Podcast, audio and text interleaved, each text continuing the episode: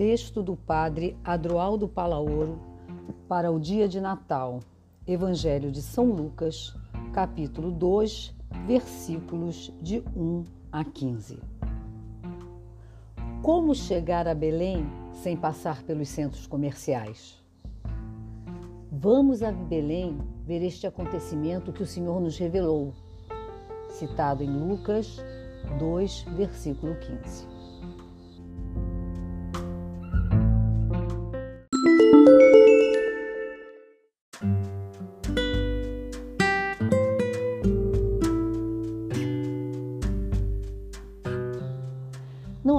Dúvida que este Natal vai ser muito diferente dos anos anteriores. Para muitas pessoas, pode ser um tempo de dor pela perda familiares, amizade, trabalho, saúde. Devido ao confinamento, sentiremos muito não poder nos encontrar com tantas pessoas como gostaríamos, nem nos abraçar, nem prolongar a noite de festa. Este Natal vai ser vivido na vulnerabilidade e na incerteza sobre o futuro de nossas vidas, do trabalho, de nossa humanidade e de nossa irmã Terra. Quem sabe o espírito natalino talvez nos ajude a encontrar uma outra maneira de superar o confinamento, menos arriscada e mais enriquecedora. Se estamos confinados por fora, busquemos nos desconfinar por dentro. Se somos vazios por dentro, seremos vulneráveis a tudo. Diferentes vírus poderão nos contaminar. O consumismo, a competição, a política do pão e circo confinaram o Natal e deixaram nossos interiores muito fechados e vazios Há muito tempo que celebramos o Natal sem alma. O Natal, já tão desfigurado, poderia ajudar a nos enriquecer e nos comunicar por dentro, porque nossos contatos exteriores estão muito limitados. Seria uma ocasião privilegiada para recuperarmos o sentido de um Natal autenticamente humano e cristão. É preciso desconfinar o Natal. Neste sentido, e apesar de tudo, Natal pode ser um momento de aprendizagem vital. Crescemos em consciência que o confinamento imposto pela situação pandêmica é movido pelo amor, respeito, responsabilidade, solidariedade, empatia e cuidado de nós mesmos e dos outros. Inspirados nos pastores que vão a Belém, poderemos sair do confinamento tão planificados por dentro que seremos capazes de suportar essa dolorosa falta de contatos exteriores, tão encantadores e tão necessários. Vamos a Belém, disseram entre si os pastores, cheios de ânimos e surpresos. É de noite e estão ao relento. De imediato a escuridão se ilumina e rompe a voz dos anjos, que é o divino no coração da vida. Não tenhas medo. Hoje, na cidade de Davi, nasceu para vós o Salvador. E para lá se dirigiram. Vamos a Belém com os pastores, entremos com eles na gruta. Eles nos convidam e nos conduzem. Vamos levando o presente de nossa pobreza e de nossos limites humanos.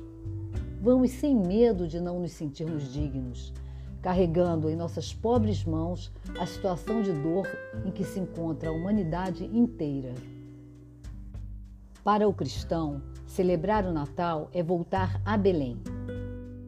Para o cristão, celebrar o Natal é voltar a Belém não Belém com reis magos, camelos e dromedários carregados de tesouros, com pastores ingênuos e cenas costumeiras, neves de algodão e paisagens de serragem, musgo verde, árvores, fogueiras e luzes intermitentes de cores variadas, músicas natalinas, a estrela cravada no céu, vigiando a gruta com José, Maria e Jesus, o boi e o borrinho. Uma repetição para todos sem questionamento, sem mensagem. Natal doce, regado a comidas e bebidas. Este tipo de Belém não inquieta, nem incomoda, nem convida à reflexão e oração. Apresenta um Natal normótico. O primeiro Belém não foi assim. Foi um acontecimento que gritava e continua gritando aos quatro ventos que a situação não podia continuar como estava e como está hoje. Aquele Belém levantou a esperança dos pobres, pôs as periferias em efervescência, abriu um novo horizonte de sentido para toda a humanidade. Deus não fixou murada entre muralhas e palácios de Jerusalém, mas em uma aldeia insignificante, berço do rei Davi. Deus tem um fraco por aqueles que não são contados. Uma aldeia pequena será o lugar eleito. O que ali aconteceu foi como um relâmpago na obscuridade da noite da história. Não podemos deixar que nos roubem o verdadeiro Natal.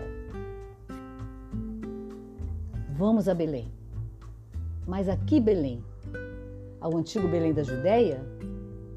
Ou ao Belém das ficções e das crenças. Vamos antes aos Beléns, são tantos, de terra e de carne, que povoam a terra. Também o Belém histórico, do qual falam os evangelhos, aquele que deu nome a tantos outros lugares, é uma imagem do verdadeiro Belém que ainda não é realidade. Os evangelhos falam de Belém em termos proféticos, antes que históricos, e a profecia continua sem se cumprir.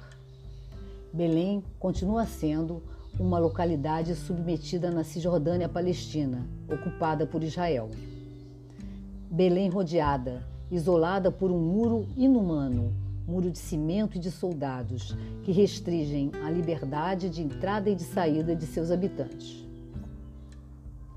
Belém é toda a geografia do planeta em sua diversidade e contradições, com seus dramas mais terríveis e com seus sonhos mais belos.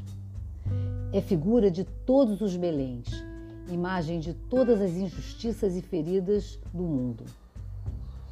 Ao mesmo tempo, imagem de outro mundo que devemos engendrar, imagem da força do pequeno e do simples, da bondade mais forte, da fé na vida e na humanidade, apesar de tudo. Não é à toa que Belém significa cidade do pão, do pão que falta para tantos, de tanto pão que é desperdiçado, pão da alegria dos comensais, da felicidade, da bondade e da partilha. Belém é o nome dessa cidade futura de todos os homens e mulheres, de todos os viventes. Esse é o Belém da noite de Natal. Os evangelhos não são crônicas daquilo que alguma vez aconteceu no campo dos pastores, nos aforas de Belém da Judéia. São muito mais profecia daquilo que devemos fazer que aconteça, que haja teto, terra e trabalho para todos. Como os poemas e as profecias, os evangelhos foram escritos para mover o coração a liberar a esperança, a alimentar a liberdade, sempre tão ameaçados. Não foram escritos para contar o passado, mas para imaginar e suscitar o futuro. Caminhemos, pois. Diante do Belém da nossa casa, queremos inclinar-nos diante do menino Jesus, profecia da humanidade, como Maria e José, e voltar a sonhar e que o sonho nos impulsione a construir o Belém de um futuro muito melhor para todos. Em Belém, seremos pacificados de nossas ansiedades de fazer mais e de ter mais, de nossas aspirações de poder e vaidade, de nossas pressas e de nossos estresses. Se permanecermos em silêncio ali, diante do menino deitado no presépio, brotará em nós um desejo profundo de sermos mais humanos, de sermos aquilo que já somos e que se faz visível no rosto aberto daquela criança. Ao mesmo tempo, brotará um desejo de venerar cada ser humano, de contemplá-lo em seu interior, esse lugar ainda não profanado em cada pessoa, o lugar de sua infância e de sua inocência. Há muito que ver em Belém, mas nem todos os olhares poderão acolher o que ali acontece. Há olhares opacos que não se alegrarão, olhares desconfiados que não entenderão, olhares frios que não vibrarão com a novidade da gruta. Somente os olhares dos pobres e pequenos se admirarão, e a paz do coração será a sua recompensa. Ver de novo Ver outras coisas diferentes daquilo que estamos acostumados a ver é também nascer de novo. É preciso despertar o pastor interior que há em nós, nossa capacidade de atenção à vida, de buscar com outros, de deixar-nos surpreender diante da presença despojada de Deus. Acostumamos a nos deixar impressionar pelo extraordinário e pomposo somos incapazes de perceber como Deus vem diariamente a nós. O teólogo José Antônio Pagola nos diz que Deus não se deixa aprisionar em nossos esquemas e moldes de pensamento. Diz ele: imaginamo-lo forte e poderoso, majestoso e onipotente, mas ele se oferece a nós na fragilidade de um pobre menino nascido na mais absoluta simplicidade e pobreza. Colocamo-lo quase sempre no extraordinário, prodigioso e surpreendente, mas ele se apresenta a nós no cotidiano, no normal e comum. Imaginamo-lo grande e distante, e ele se faz pequeno e próximo a nós.